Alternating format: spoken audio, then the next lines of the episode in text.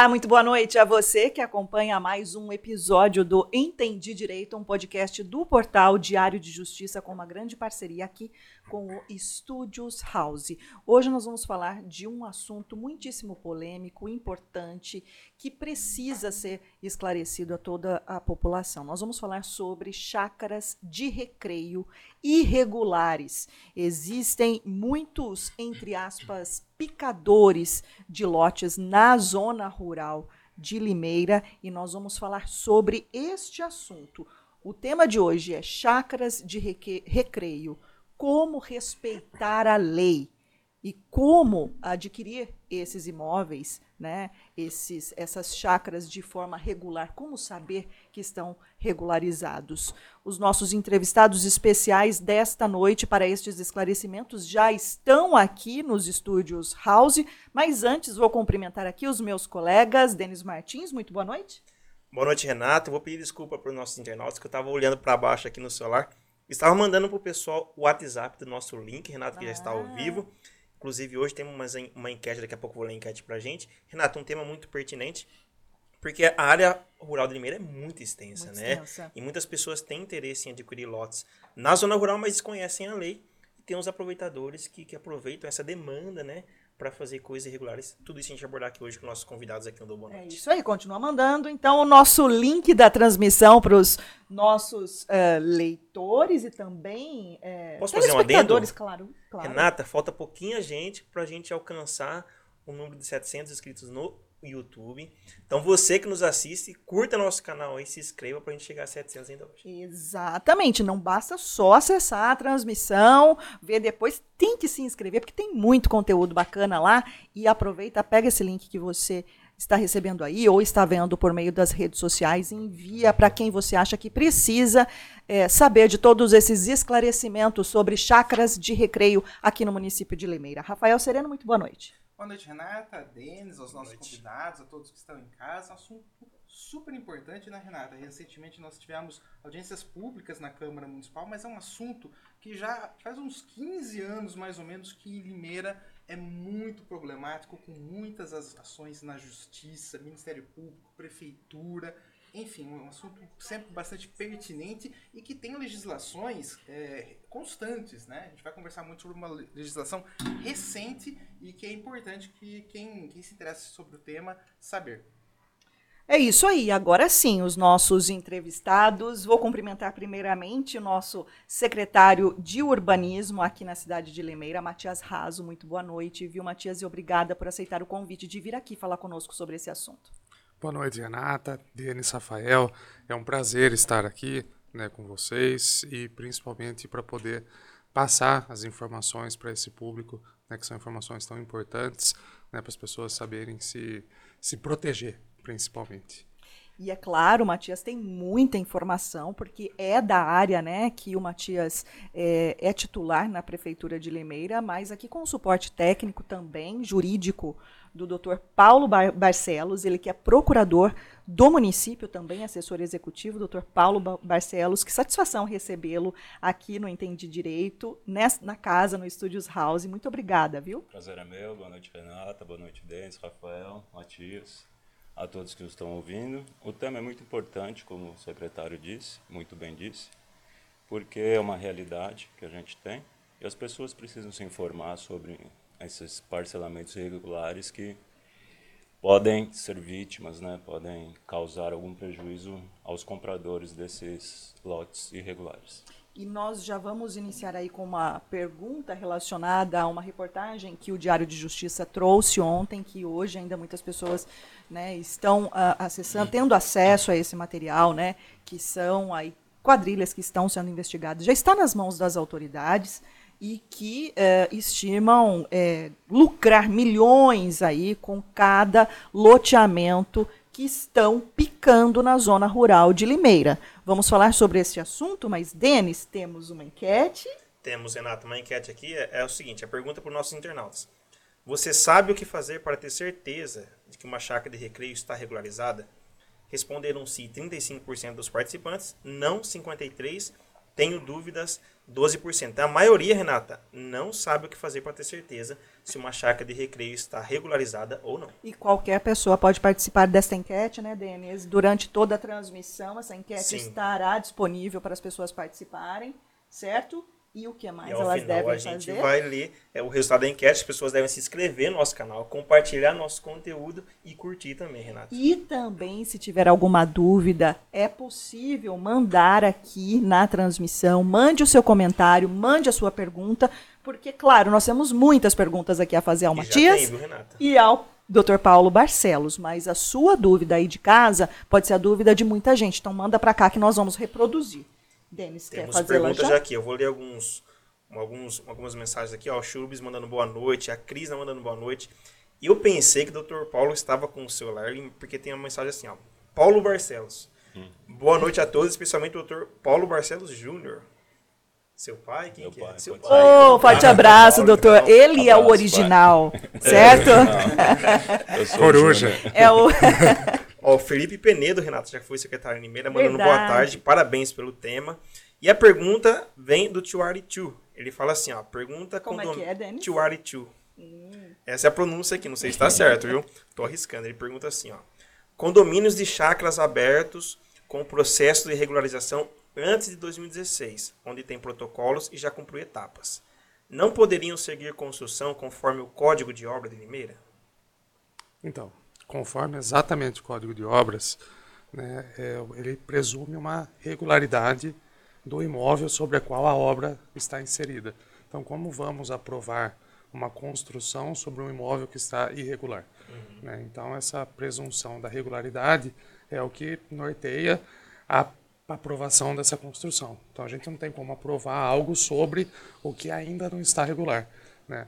Na Porque- prática, a obra não pode ser liberada sem que a área esteja regulada. Exatamente, né? porque como o, o parcelamento ainda está em processo de regularização, nesse caso, os que estão aptos, né, inseridos na legislação, né, como ele bem disse, né, essas são áreas que ainda podem sofrer alterações.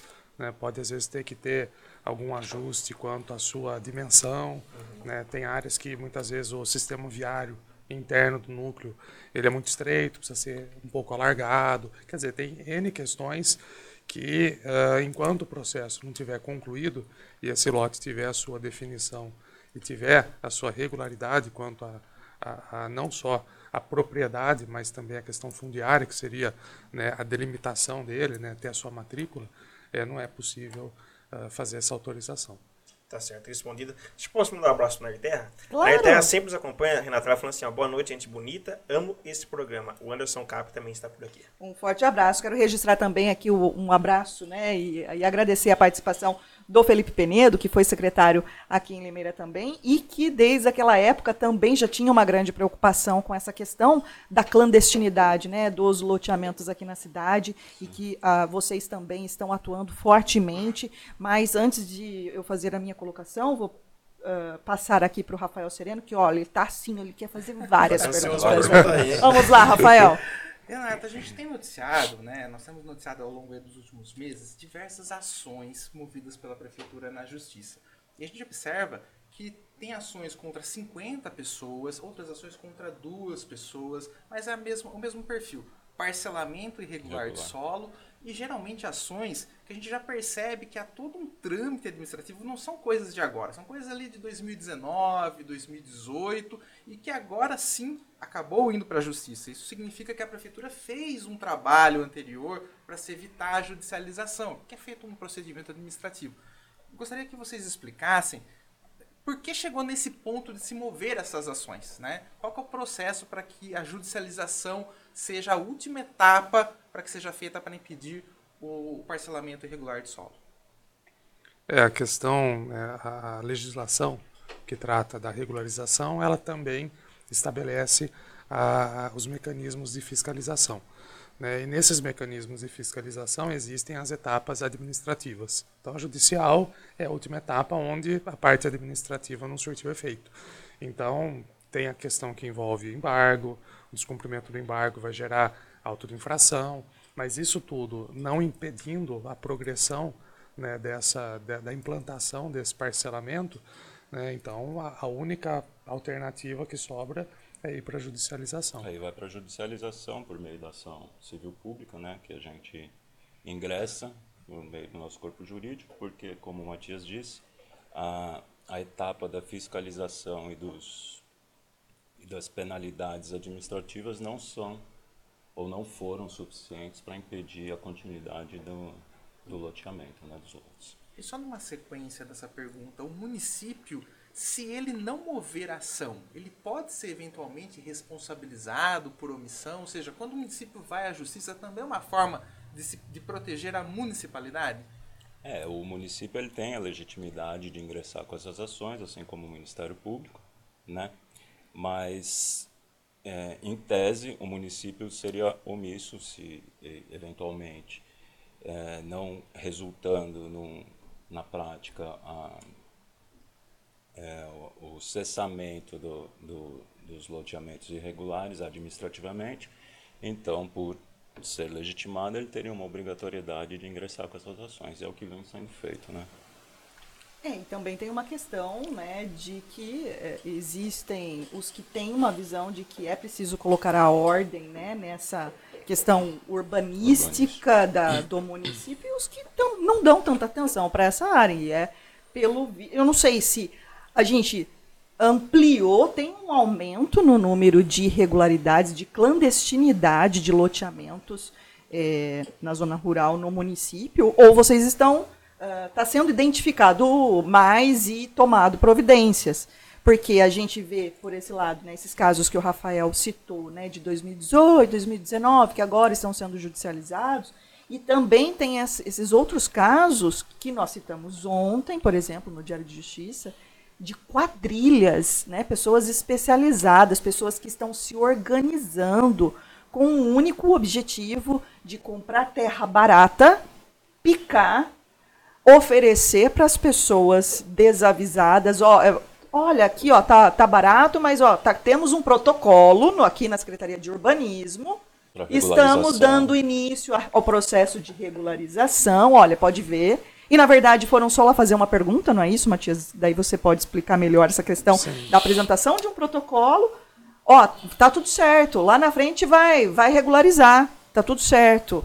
Né? E são quadrilhas que já sabidamente é, entendem, sabem que não vão conseguir regularizar, até por conta de um marco legal, e estão ludibriando as pessoas. É, estão cometendo estelionato, né?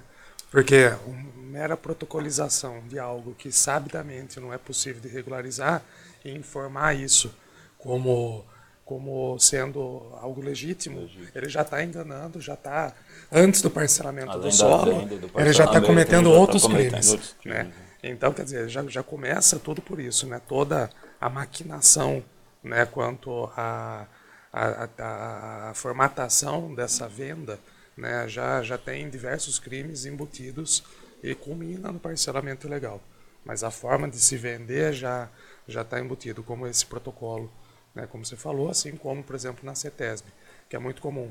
Também eles utilizam um mecanismo na CETESB, que é um mecanismo, inclusive, eletrônico, digital, que é um pedido, acho que é via rápida, se eu não me engano, que pede o licenciamento ali de supressão de alguma, de alguma vegetação, normalmente muito utilizado pelos produtores, porque às vezes vai suprimir, às vezes vai suprimir até um, um pomar que tem, então faz o pedido lá. É um pedido que praticamente é, é automático, autorização. Né? Ele coloca isso numa placa, pendura lá, CETESB, autorizado, protocolo tal. Também usando dessa, dessa forma de tentar ludibriar. Porque a pessoa vai lá ver uma placa na CETESB, e sempre se fala da CETESB quando fala tem. um órgão oficial. Né? É, e quer ou não, a CETESB é parte de um processo de licenciamento de um loteamento. Mesmo o né? protocolo na prefeitura municipal também, Exatamente. entre aspas, legitimaria uma venda é. dizendo que está regular. É, agora, como né? que um protocolo de uma regularização de algo que nem existe teria validade? Como que você regulariza algo que não existiu? Você aprova para se fazer, não regularizar. O termo regularização, isso o doutor Ivan Carneiro do GAEMA, que participou da audiência pública há cerca de 15 dias, deixou isso muito claro. Né? Isso está gravado lá na, na, na audiência, no, no, na parte do, do, da Câmara. Né? É só entrar lá no YouTube, procurar audiência pública, vai achar, isso vai estar tá muito bem, bem claro. E falar como que se regulariza algo que nem existe. Né? A regularização presume-se que tenha algo a ser regularizado, né? algo consolidado, algo existente previamente. Né?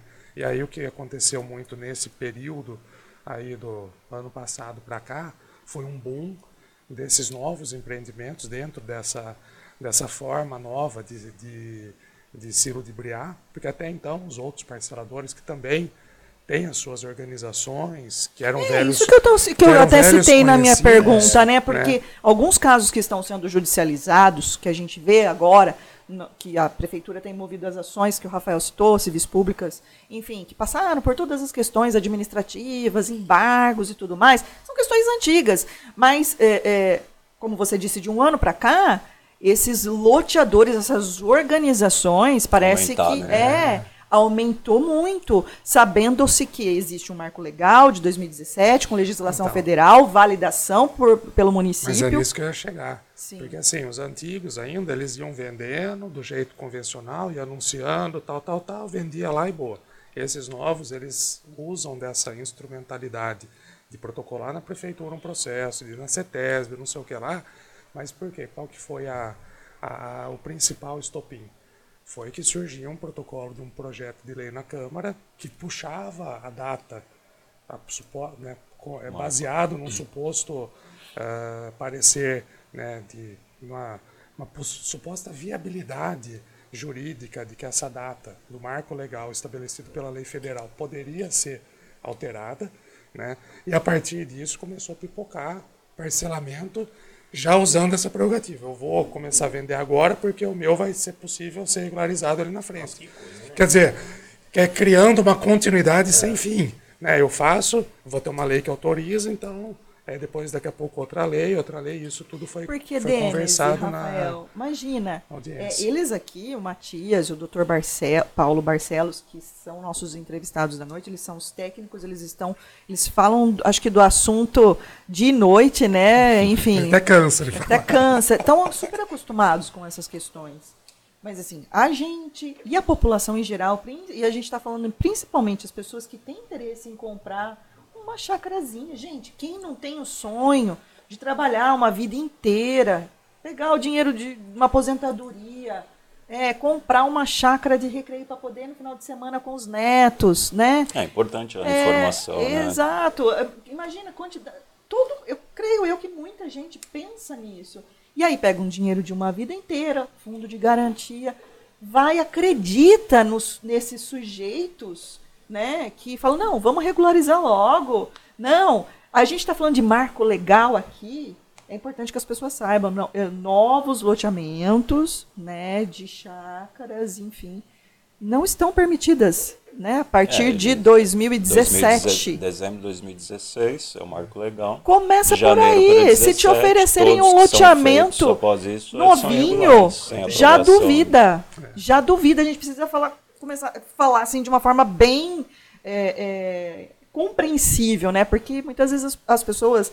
Você está falando que ah, o marco legal, a regularização fundiária são os termos corretos, mas as pessoas precisam Precisam compreender, compreender. né? E, e o, e o mais interessante, né, você falou da chácara de recreio e tal, né, a gente sempre fica, né, pelo menos em Limeira, vinculando a regularização fundiária à chácara de recreio, porque é o que predomina. Existem cidades que o foco da fundiária é favela, é ocupação de, de áreas, às vezes, públicas ou até particulares, né, então não necessariamente regularização fundiária é chácara de recreio, mas se a gente pegar o histórico, né, é, Da cidade. é, áreas mais antigas, né, os parcelamentos mais, mais antigos, você vê realmente chácaras, áreas grandes, porque o, o que, que é o parcelamento ilegal, principalmente na zona rural? É você dividir uma área menor do que o mínimo permitido para aquela área. Então, na área rural, o mínimo permitido, segundo a- o INCRA, que é quem é, versa sobre a área rural, é 20 mil metros, que é o módulo mínimo do INCRA Módulo rural, né? módulo rural. Existem até algumas possibilidades menores que, que esse módulo, mas são muito peculiares para determinados usos. Mas o módulo rural é 20. Né? E aí começaram os parcelamentos que às vezes picavam em algumas áreas de 5 mil, aí outros de 3 mil, e isso foi, ao longo do tempo, foi reduzindo. Né? A lei né, municipal ah, que versa sobre a regularização fundiária, ela estabelece que na área rural o lote mínimo é mil metros. podendo ser menor, porque é o que eu falei, às vezes você vai ter uma, uma, uma, uma via interna que precisa ser alargada, aí o mil metros acaba virando 900 e pouco, quer dizer, tem essa brecha Tem para margem, né? O próprio setor técnico na análise poder flutuar um pouco nisso, mas estabelece o mínimo como mil. Assim como dentro da área urbana, porque também existem algumas áreas que são inseridas na área urbana, permite-se um lote menor compatível com a área urbana. Né? Só que o que a gente tem visto que ao longo desse tempo, principalmente os mais recentes, já ignoraram a questão de chácara e estão fazendo loteamento mesmo. Já passaram para lote de 500, daqui a pouco está tá virando menor até do que o próprio loteamento urbano. Quer dizer, mudou completamente a característica e nem pode ser mais chamado de chácara. E aí que fica mais, ah, desculpa, bati. E aí que fica mais absurdo, porque aí você está trazendo para a área rural algo que não tem nada a ver, porque a chácara ainda tinha uma certa compatibilidade com o rural. Você tinha uma área maior, uma casa, você tinha um pequeno pomarzinho, um plantio lá, que ainda que trouxesse um, um- uma, um um público, né, uma população para essa área, ainda era numa densidade baixa e com uso ainda um pouco compatível. Agora, na hora que você faz esses lotes, 250 metros, né? 250, 500 500 metros. metros que seja, você começa a levar para o rural algo que não, que não existe previsão. E você Não falou- tem infraestrutura, não tem Não nada tem, não. compatível com isso. Não tem água, esgoto. Quer dizer, é um caos. né? É, é um caos quanto a tudo. Você não tem educação, não tem saúde. Por quê? Porque tudo que está sendo feito na área rural é compatível com a população que lá existe, que é uma parcela bem pequena com relação ao todo da cidade. Denis Rafael, a pergunta já é de vocês, mas tem um comentário aqui, vários outros comentários. Tem. Só vou citar um aqui que fala é, é do Felipe Penedo e ele falou exatamente o que o Matias acabou de falar aqui. É, área é, rural de Limeira sendo favelizada. Hoje já divide em, lotes de até menos que 500 metros quadrados. Parabéns pelos esclarecimentos, Matias. Ele colocou isso, você falou na sequência. Olha que incrível.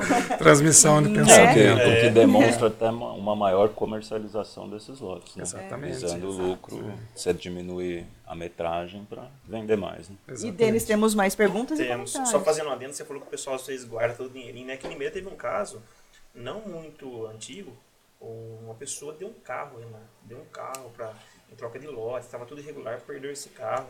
E, há- e há muito tempo, quando eu cobria a polícia, não há muito tempo, hein? Mas há algum tempo, quando eu cobria a Faz polícia... muito tempo, né, Denis? Você... Não, algum tempo. É, tinha uma família em Limeira que era especialista em parcelar lotes e vender. A polícia prendeu todos os integrantes dessa família. Aí eles falaram, Denis, a tendência agora é que se acalma essa situação, né? É, mas não, surgem novas pessoas e a situação continua. Parece praga, né? Vamos, em né? Em todo lugar, enfim. Renata, por aqui, ó, o, o, o Cheiro Beans, ele tá comentando a respeito da primeira pergunta que o Matias respondeu. Ele falou assim, ó, poxa, que pena, vizinhos compraram um terreno há nove anos e não podem construir.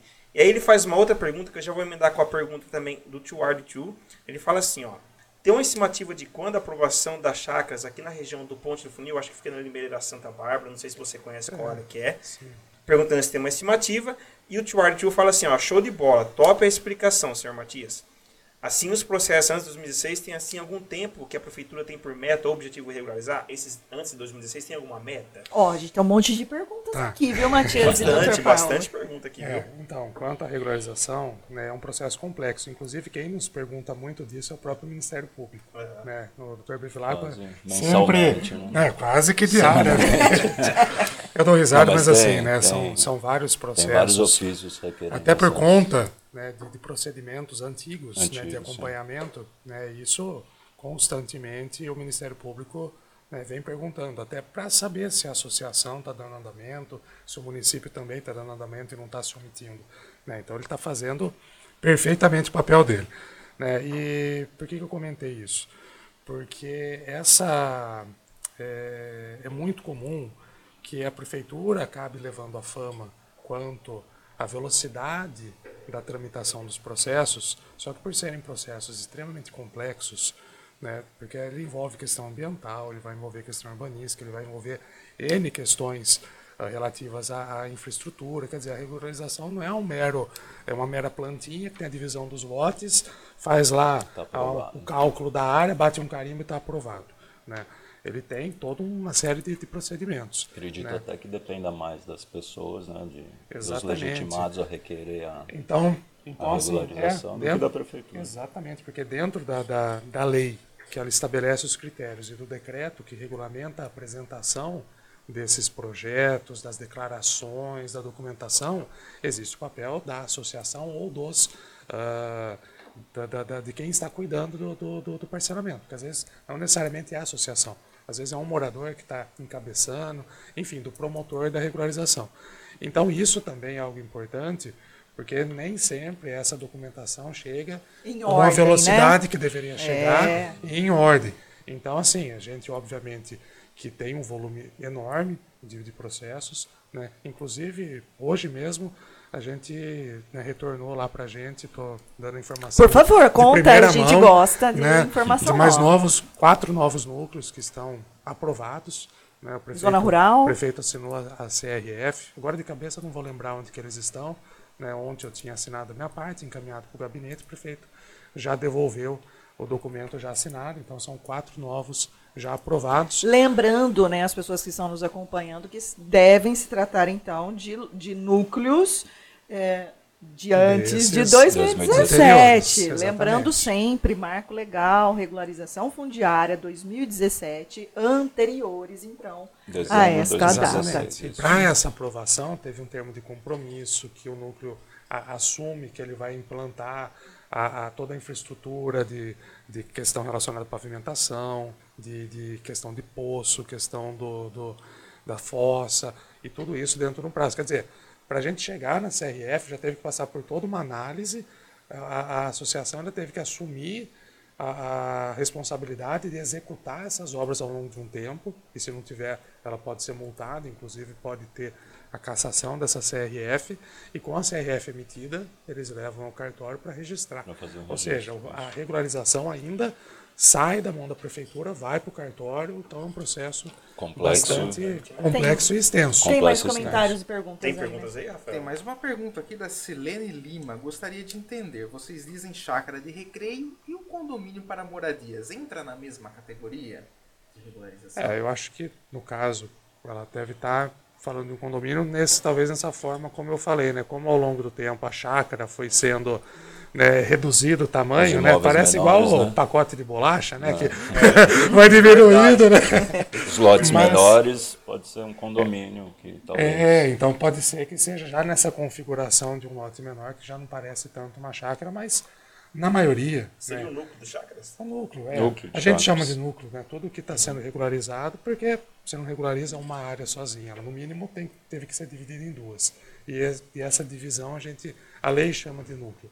Né? Então, é- essa, esse suposto condomínio pode ser Um desses núcleos, né? talvez até com, com vários. Mas a gente gosta de imóveis. chamar de condomínio. É, é no fim, no fim, dentro do que. Porque para eles é no. E eles estão corretos, porque é Eles a são forma técnicos, correta né? de se falar. Mas a gente gosta de chamar pelo apelido. É, Condomínio. Até porque, dentro das, da- das figuras de regularização, você tem como regularizar em forma de loteamento, em forma de desmembramento ou em forma de condomínio de lotes, que foi uma figura que a lei federal criou, essa lei de 2017.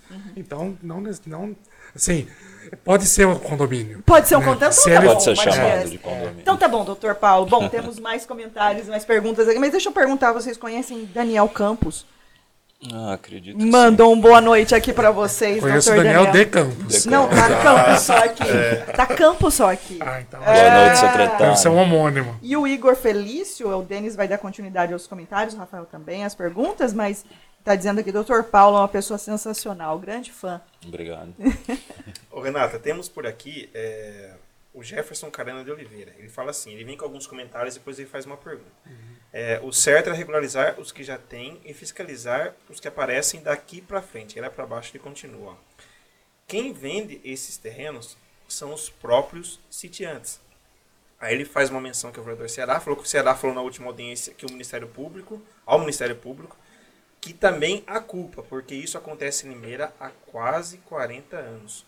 Ou resolve o que tem, ou dá um basta, ou sempre vai ser essa novela. Isso tende a continuar? Ou vocês veem que o pessoal está muito ousado em parcelar solo, e mesmo com, com as ações judiciais que o Dr. Paulo falou aqui, os embargos e tal, as medidas limitativas, o pessoal insiste ainda em parcelar solo. Eles acreditam na impunidade. Na verdade, acho que todo bandido acredita na impunidade. Impunidade, né? Se, se não fosse assim, Não não, tinha traficante para- é. de droga, Não tinha ladrão. não todos o são audaciosos e vão até o limite de onde são presos. Né? Então, a gente espera que essa galerinha que está hoje picando, e essa organização né, que foi objeto da, da, da, da matéria ah, do diário que foi publicada ontem, eu acho que a hora que essa que a hora deles chegar, né, isso talvez mude um pouco a figura. Mas a questão do sitiante, por exemplo, que ele comentou, eu acho que é complicado imputar o sitiante que vendeu a área dele a culpa, pelo menos a culpa direta. Porque assim, se ele souber que quem está comprando a área eh, faria né, esse parcelamento, então ele tem uma certa culpabilidade. Né? Mas ele não é o culpado, ele não é o parce- parcelador, ele não é o bandido. Não é ele que está vendendo a subdivisão. Então, é um discurso é, muito é, complicado de jogar para o sitiante, até porque né, os sitiantes são quem mais denunciam as questões. Ah, legal. né? E aí, assim, o sitiante que não quer mais ficar com a terra é igual a gente com carro. Você quer desfazer Ele do seu carro, você vender. vende. Obviamente que você vai vender e acompanhar se quem comprou vai registrar, né, vai transferir, vai lá no, no Ciretran, você faz a comunicação, você acompanha. Mas se o cara atropelar alguém com o carro comprado, Deus foi me ele que atropelou, não foi É. você. Não foi Então você. não dá para imputar a você, o antigo proprietário, ah, o crime que, que foi cometido, seja dolosamente ou culposamente. Então, acho que esse argumento aí tem aí a sua, a sua parcela aí de, de, de- é meio, meio estranho, né? Não dá para fazer essa afirmação de que o, que o sitiante ele é o culpado, né? Rafael, temos mais perguntas, né? Deixa eu aproveitar que a Renata comentou do marco regulatório e eu queria um esclarecimento principalmente da parte jurídica, porque o Matias comentou a respeito de que um documento causou uma certa expectativa de mudança na data da regularização, da É, mudança. foi um projeto né? de lei. É um projeto de lei, lei. né? Que tramita no Congresso. No Congresso. Ah, Não, não, desculpa, na, na, na Câmara na Municipal. Câmara Municipal. É, gostaria- existe um no Congresso, Sim. mas o que gerou essa expectativa foi um Isso, projeto. E aí, que- e é esse ponto que eu gostaria de explicar. Quando existe uma lei federal, que é um marco de regularização viária, cabe, ah, caberia à Câmara Municipal alterar, colocar uma nova data local, ou isso não pode? Porque muita gente acaba indo à Câmara Municipal apresentando a demanda, cobra o vereador de que ele precisa alterar a legislação, mas há uma lei federal que determina É, o sobre o munici- assunto. Como é que funciona isso? O vereador pode alterar esse tipo de legislação ou É, é o- inconstitucional? O município ele deve observância à lei federal, tanto que no, no âmbito municipal foi feita a lei 813, né, 2018, com o mesmo marco de dezembro de 2016, como marco legal. Eventualmente, é, seria se alterasse a lei federal, que existe um projeto de lei no Congresso, né, para avançar a 2020 esse marco legal, a iniciativa não seria da Câmara eh, da Câmara Municipal, mas sim eventualmente do Executivo, mas isso seria uma discussão futura, mesmo porque o projeto de lei na, no Congresso está parado, não foi escolhido nenhum relator ainda. né? Então, a iniciativa seria do Executivo, eventualmente, em alterar e acompanhar a, a legislação federal. Ou seja, enquanto não tiver nenhuma mudança no plano federal, também O não município não ter deve qualquer mudança fazer nenhuma mudança local, né?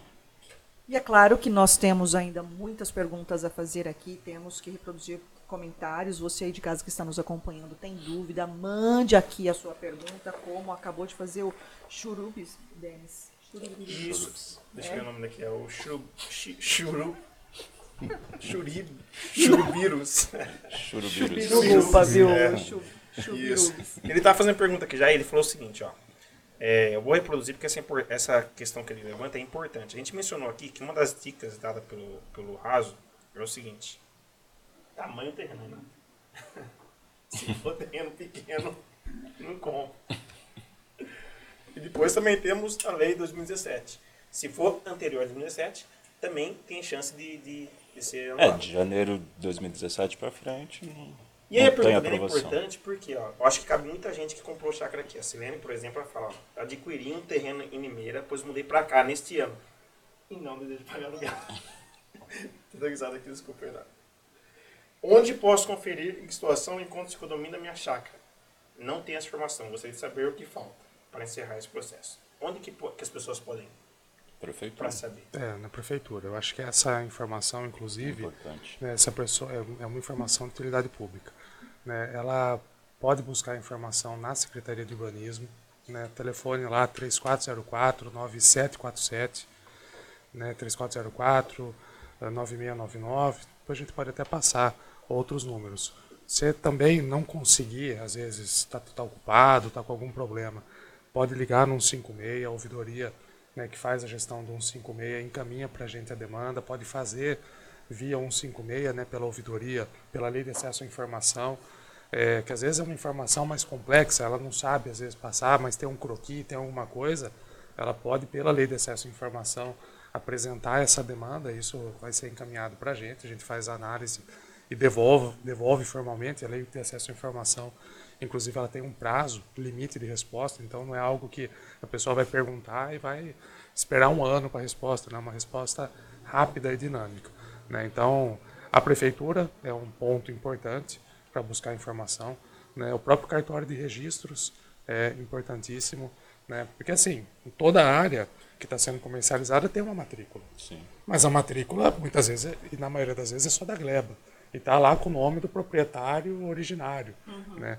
E normalmente os parceladores, dificilmente eles parcelam no próprio nome, só os mais amadores. Né? Mas os profissionais já tem um laranja, já tem alguém ali, quer dizer. Ousados, né? É, né? Pois é, a gente acaba, né, de sair de uma questão, a sair não, a gente está no meio, né, de uma questão que envolve todo um esquema, né, de IPTU que foi e tudo mais. A gente sabe como essas pessoas acabam se utilizando, inclusive desses instrumentos jurídicos. As pessoas precisam estar atentas, que a própria prefeitura denunciou, né, que Sim, vocês sim.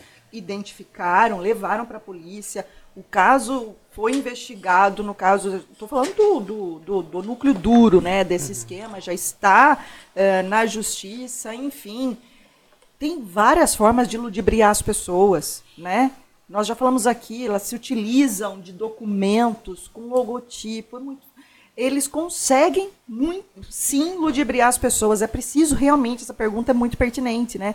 Qual é a fonte correta que vai poder me dizer tá tudo certo, tá regular, tem certeza, tem que ir, não é isso, Matias e doutor Paulo? o cartório de registro, né? É, no mínimo. E, e é importante ressaltar que o órgão competente da prefeitura é a Secretaria de Urbanismo, tanto para aprovação quanto das informações pertinentes à regularização.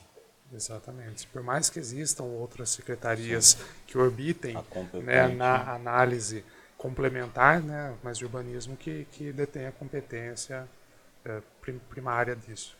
E nós temos ainda mais perguntas e vamos reproduzir mais comentários aqui, mas antes você precisa saber que nós estamos no 51º episódio do Entendi Direito, que é um podcast do portal Diário de Justiça e que só é possível por meio de uma grande parceria que é feita aqui com o Studios House. Esse ambiente super bacana que você está nos vendo aí com essa iluminação, é, com essa qualidade de imagem e de som também, só é possível aqui no Studios House, que faz um investimento contínuo aqui para que a sua empresa, você que precisa muitas vezes fazer um podcast também, seja qualquer ramo aí, você precisa de um ambiente, vem pro Studios House.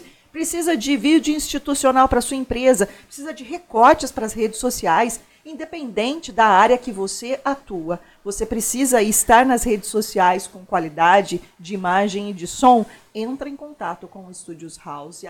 O Renato e a Juliana estão lá para poder tirar todas as informações, além de todos os conteúdos que já estão lá na conta do Instagram do Studios House. Siga o Studios House no- em todas as redes sociais, também no YouTube, tem vários recortes lá de todos os programas que são feitos aqui no- nesta casa. Não é isso, Rafael? Exatamente. Quer gravar um podcast, fazer vídeos institucionais?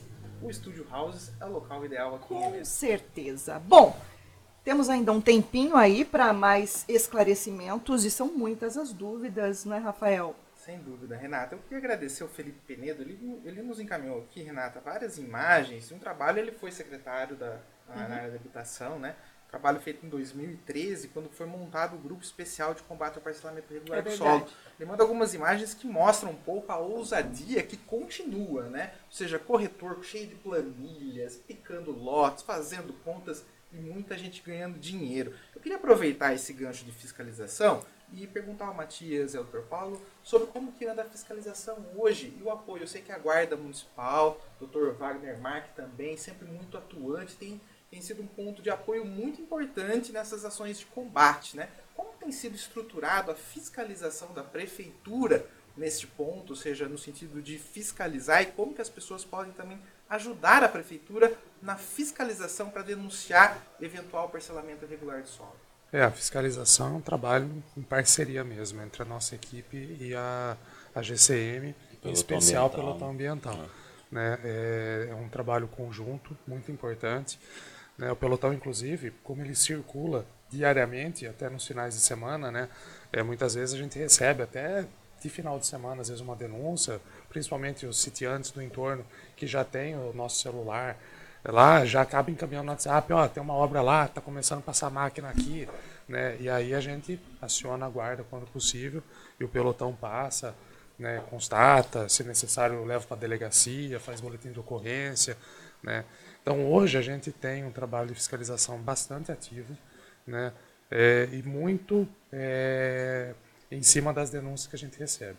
Né? Dificilmente hoje acontece um parcelamento de solo que a gente não esteja acompanhando. Né?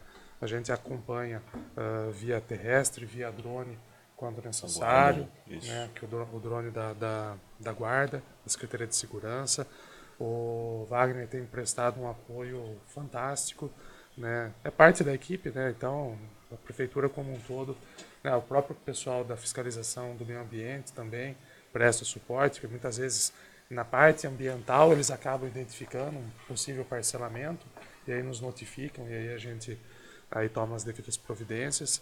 né? se eh, se acompanhar o jornal oficial, quase que diariamente sai alguma algum edital com alguma notificação, algum É embargo. verdade. É Nossa, todo Então- santo dia Então, qualquer, só... qualquer um que alegar que a prefeitura não tem feito nada é porque desconhece tudo que tem sido feito. Porque é que é aquela coisa, né? muitas vezes as ações, como você, você tem todo um trâmite administrativo a ser cumprido, e obviamente que a multa, que, a, que, que, que essas notificações de embargo não são respeitadas, é, isso vai acabar é, se é, tendo uma providência mais efetiva lá na justiça mais adiante. Então, realmente, tem uma velocidade mais lenta, mas de forma alguma a gente está inerte nessa E a situação. fiscalização é ostensiva até, é, com parceria até pelo Ministério Público, que, como Matias disse, semanalmente vem questionamentos de como estão as situações das regularizações ou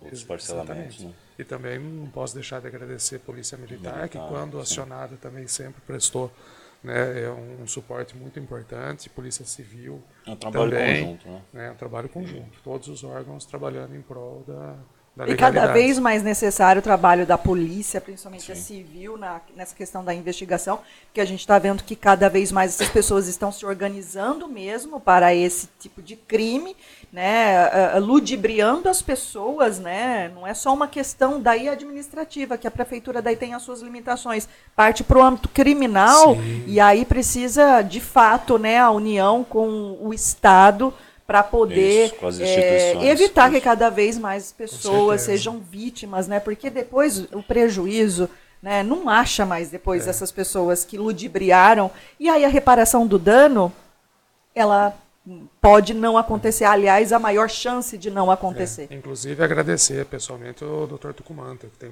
prestado um suporte muito grande, né? É, delegado seccional. Então, agradecer porque o doutor tem feito um trabalho muito bom. E deixa eu registrar aqui a participação do Dr. Robertson Vinhali. Boa noite, meus amigos. Abraço a todos vocês. Assuntos excelentes e pertinentes, como sempre. Um forte abraço, viu, Robertson?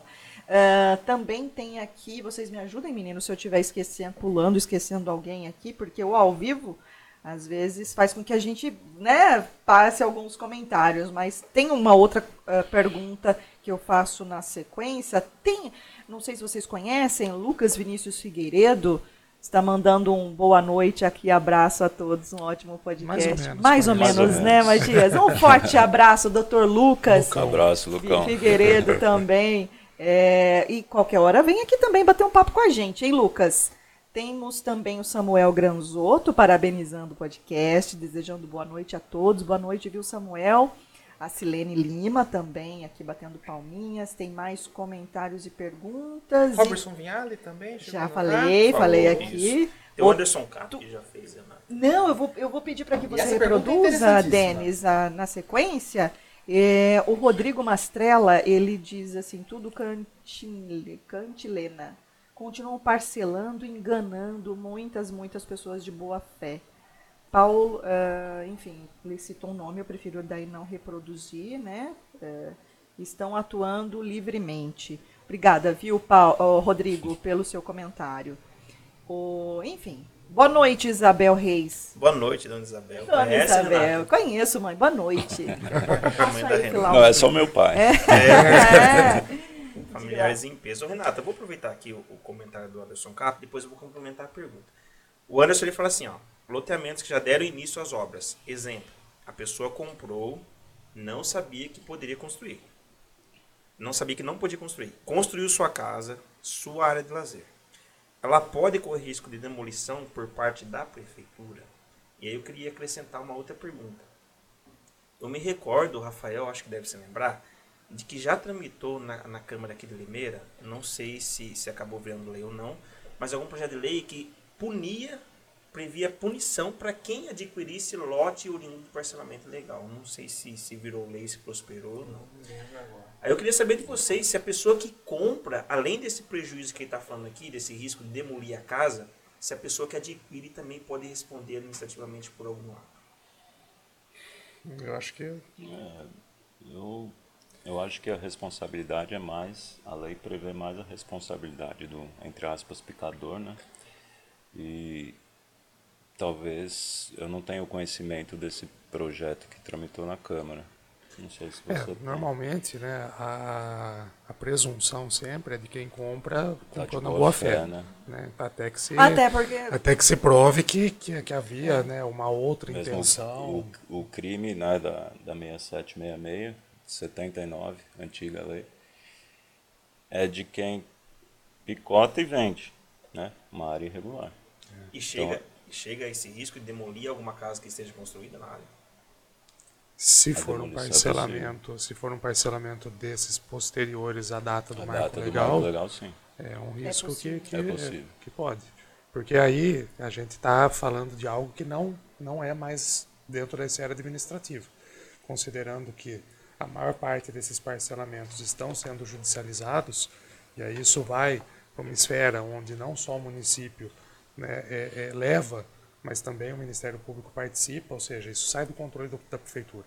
A prefeitura depois vai acabar cumprindo ordens, se essas ordens judiciais incidirem nesse E sentido. normalmente as ordens judiciais vêm pelo desfazimento, né? Exatamente. Então, se houver ordem judicial, a prefeitura não tem como se negar a cumprir.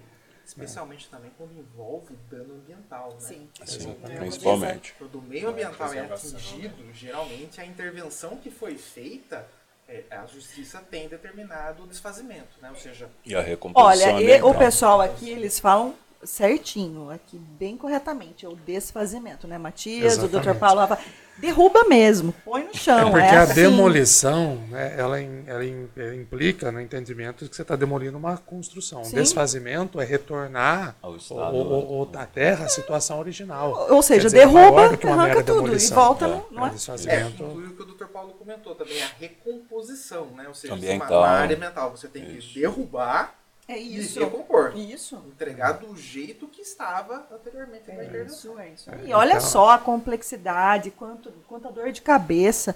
E fosse só a dor de cabeça, ainda vai lá, né? Mas o prejuízo, muitas vezes, de uma vida inteira, né? As pessoas caindo na lábia de quem está ah, prometendo que, ah, logo a prefeitura vai regularizar, ó, o papel está aqui, esse papel é só um protocolo, protocolo que qualquer pessoa pode conseguir. Se for lá fazer qualquer pergunta, ah, vou lá, protocolo assim, é, Matias está bem? Eu consigo, né? Um protocolo disso. Consegue. Pronto. E aí eu uso esse documento eu um estive número. lá. Vai ter um número. Vai né? ter um número. Obviamente que vai ser dada uma resposta favorável ou desfavorável. né? Exato. E Então, assim, morreu. pega você que está interessado, né, é, em comprar ou está sabendo que o seu pai, o seu tio, alguém que muitas vezes não tem acesso a essas informações que nós estamos discutindo aqui, elas são complicadas mesmo, elas são muito complexas.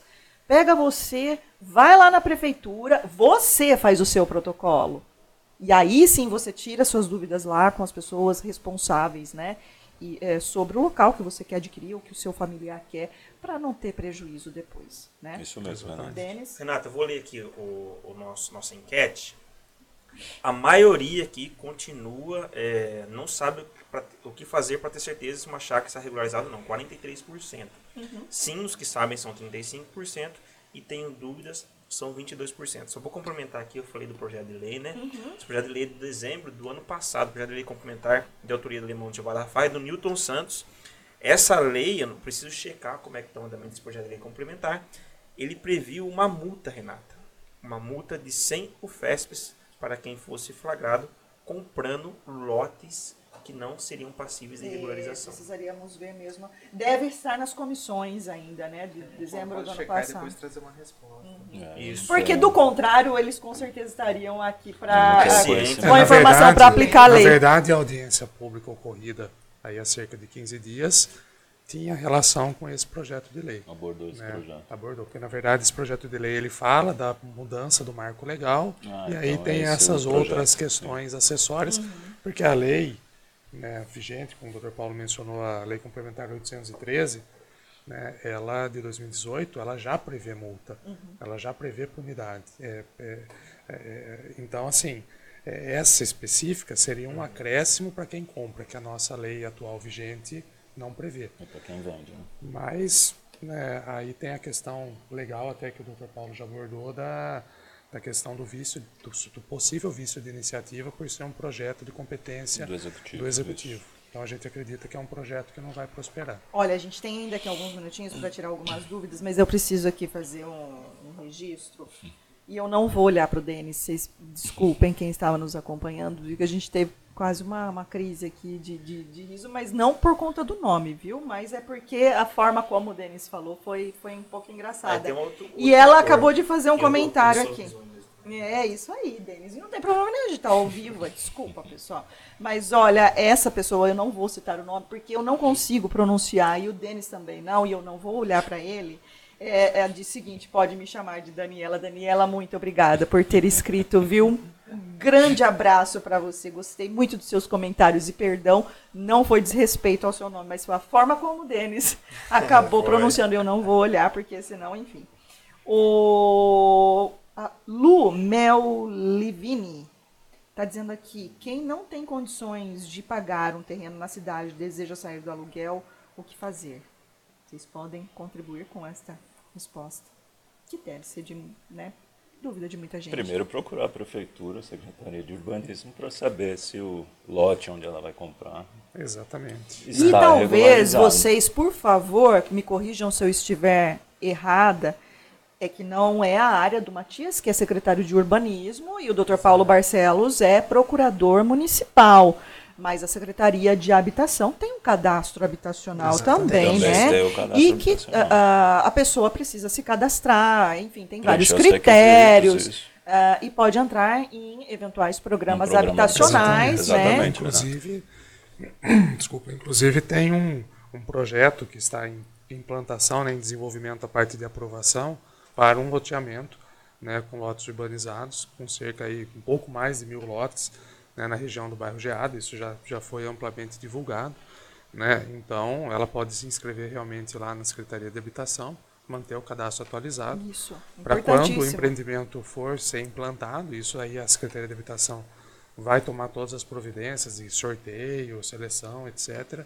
né? Então, é uma forma ah, adequada de, de, de buscar. De adquirir um E imóvel. meninos, fiquem à vontade aí para a última pergunta. Eu só posso registrar aqui o Pode. comentário do Under. Ele fala assim: a prefeitura não viabiliza terrenos e quem compra não tem direito, mesmo buscando a regularização.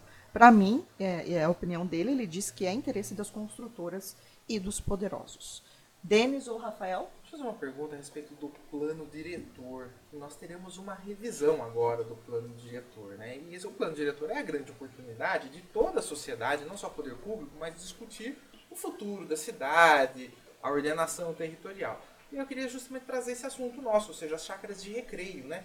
O que esse plano diretor vai trazer de discussão no âmbito das regularizações das chácaras de recreio? Tem alguma ideia já em discussão, em se tratando assim de planejamento? O plano diretor não é o imediato, planeja a cidade para o futuro, para 10 futuro. anos. Né? Tem algum tópico específico já nessa revisão do plano diretor sobre chácara de recreio? Então, a gente, como estava conduzindo um processo de revisão do plano né, antes da pandemia, e com né, a, a, pandemia esse procedimento foi suspenso até por recomendação do Ministério Público, a partir da, da do arquivamento dessa recomendação que se deu ao final do, do mês de março, a gente está planejando a retomada da revisão a partir da contratação de uma consultoria especializada. Né? Então a gente está forma, é, formatando um termo de referência para lançar o edital, né, contratar a empresa e aí seguir né, o caminho. Eu acredito que a gente realmente tenha que discutir essa questão. Né? Uh, a questão da chácara de recreio, ela, se a gente for, for entender e buscar né, compreender o porquê que ela acontece, por que Limeira tem essa condição até muito peculiar com relação não só às demais cidades da região, como é, né, nacionalmente, né, a quantidade de chácaras com, é, no, no, entorno, né, questão muitas vezes de pressão imobiliária da região metropolitana de Campinas, né, é, pode ser questão uh, mesmo de defasagem habitacional. Né. Aí a gente pode até ver que, que, na verdade, a questão já deixou de ser recreio e passou a ser habitacional. Então, assim, é uma discussão bastante ampla que a sociedade toda deve participar, não só pode, como deve participar. Né. A gente precisa ressaltar que, é, em que pese todas essas questões, é, existem regiões da cidade que não são viáveis de serem urbanizadas e esses núcleos né, eles levam o uso urbano para a área rural. Né, é, a gente tem, por exemplo, toda aquela região dos Pires, Pinhal, né, toda a parte leste da Anguera, ou seja, uma área que inclusive tem uma lei que chama ela de ZPM, Zona de Proteção a Mananciais, Lei Complementar 222 de 2000, de 1999. Né? Então já é uma área que não é para ser urbanizada, independente da, da, da, da, dessa pressão imobiliária. Né? Por quê? Porque é a zona onde existem os mananciais que, que vão nos dar suporte para abastecimento ao longo aí de, de, de, Ribeirão do Pinhal. Do Pinhal. É, é porque a bacia do Pinhal ela é composta do Ribeirão dos Pires, do Pinhal e do Tabajara. Tabajara. Então toda essa região é, é, eles vão se juntando até desaguar no Jaguari próximo da estação de captação de água. Né? Então, tudo que acontece em toda essa região vai cair Interfere no abastecimento. diretamente no, no abastecimento. Né? E se a gente pensar que esses núcleos, é, todos eles, não têm rede de esgoto, né, usam fossa, né, e a legislação é muito clara que tem que ser fossa séptica, devidamente dimensionada, quer dizer, você tem diversos critérios. Se esses parcelamentos é, é vão ocorrendo sem controle, a gente vai ter uma poluição do subsolo que vai impactar diretamente na qualidade dessa água, sem falar nas captações irregulares de água que, que pode inclusive prejudicar os lençóis freáticos. Ou seja, isso é um problema que não, é, não vai resolver o problema daquele pessoalzinho ali. Está prejudicando a totalidade da Porque cidade. olha só, olha né? só então, a gente tá falando o, de... círculo né, de, de problemas. É, dejetos é poluição, né? É, Desculpa, fezes mesmo, coliformes Sim, é, fecais é, caindo né, mesmo na, no lençol freático que cai nessas, nessas, nessas nascentes todas que vão para o Pinhal. Pinhal e Jaguari são ah, os, as fontes de captação de água que a gente bebe em casa. E, né? e aí a gente cai nesses lugares, vai para a estação de tratamento, aumenta, precisa aumentar o número de substâncias que são utilizadas para tratar essa água. É, aí aumenta a conta de água, olha só. De, e aí de todo mundo. E é de todo a mundo. consequência que é para todo Olha mundo. só né? a consequência. Exatamente. Aí aumenta a conta de água, daí vai, vai para o consumidor e muitas vezes essa água, né, com a, substâncias que muitas vezes são questionadas e tudo mais, mas a gente sabe que existe um controle. Olha só Sim. o que a gente está falando de assim aumento de loteamentos nessas regiões onde é preciso proteger o meio ambiente. É, e o plano diretor atual, e isso é algo que eu, que eu defendo para continuidade, talvez até com melhor detalhamento, mas ele tem uma, uma, uma questão lá que é importantíssima. E isso faz com que a, a cidade cresça de forma ordenada, quanto, obviamente, aos parcelamentos regulares. Né? E isso, obviamente, deve ser é, é, observado quanto ao restante, mas que é a, a tal da contiguidade, né? que ela é muito é, citada assim muito pequeno na, na, na, lei, mas ela é um instrumento que faz com que a cidade cresça de forma é, ordenada, porque impede que a cidade cresça aos saltos, ou seja, surgir um loteamento lá longe, cria um vazio, onde depois a cidade, por décadas, vai, vai até chegar nele. Então, isso é um instrumento que tem nos ajudado a conter a cidade e a controlar, inclusive preencher os vazios urbanos, uhum. que são aquelas glebas que ficam soltas no meio da cidade, onde as pessoas muitas vezes até especulam, porque elas vão ganhando valor, porque você vai tendo cidade em volta e aquela área lá morta, né, sem uso. Então, a contiguidade é uma das formas de forçar a ocupação interna, ordenada, né? ordenada né, de forma a, a potencializar toda a infraestrutura urbana já existente e evitar que a cidade cresça sempre aos saltos, como acontece em muitos municípios. Se for ver até na região, você vai ver né, um loteamento lá a 5 quilômetros da malha urbana principal. Uhum. Né, e aí você tem que levar ônibus, tem que levar água, esgoto, a infraestrutura necessária, saúde, né? Porque a pessoa vai sair lá de 5 quilômetros para vir na cidade. Sim, sim. Não, ela vai querer o posto de saúde Sim, lá, a escola lá, e aí isso encarece. Meninos, infelizmente a gente não tem mais tempo, né? Mas você quer fazer mais Acabou. algum comentário? Não? Renato, eu ia, eu ia fechar a nossa enquete aqui Claro, por favor. e informar que nosso assunto foi esclarecedor. Tanto é que a maioria desconhecia como fazer para ter certeza se uma chácara de recreio está ou não regularizada. 45%. Sim, ficou com 34%. Tenho dúvidas, 21%. Espero que tenha esclarecido para quem tem dúvida e também tenha dado orientação para quem não sabe como ter E certeza. Denis, Rafael, Matias e Paulo, sabe o que você tem que fazer, principalmente vocês que tinham dúvida? Imagina a quantidade de pessoas que também têm e, e não tiveram acesso ainda a esse conteúdo. Então, compartilhe esse conteúdo com quem você acha que precisa entender todas essas questões, né? Ter todos esses esclarecimentos. Aproveita, se inscreve no canal do Diário de Justiça no YouTube. Nesse link aí que você está acessando, esse conteúdo ficará disponibilizado no canal e também logo mais no Spotify. A nossa intenção é sempre colaborar com mais conhecimento, esclarecimento para a população. E por, e por isso, agradecemos e muito, viu, Matias, a sua participação, a sua também, viu, eh, Paulo? A gente espera que você volte mais vezes. Foi muito esclarecedor. Muito obrigada. Eu agradeço ah, e estou sempre à disposição. E até peço desculpa ao Dr. Paulo, que eu falei bem mais que ele. Não deixei ele Então, imagina, Matias. Doutor Paulo gosta de falar nas CPIs, né, Rafa? Né?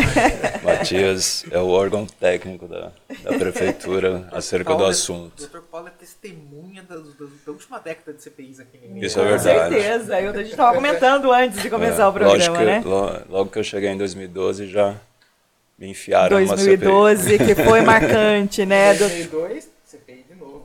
CPI. É. 2022. 2022, exatamente. Pelo amor de Deus, 2022, Rafael. né? Só 2020 10 2002 você nem tinha nascido ainda, né? Agradeço o convite e Nós que à agradecemos disposição. Obrigado. muito. E quando precisarem de alguma tradutora, né, para termos é, informais, estou por Está à aqui, disposição. né? Leigo.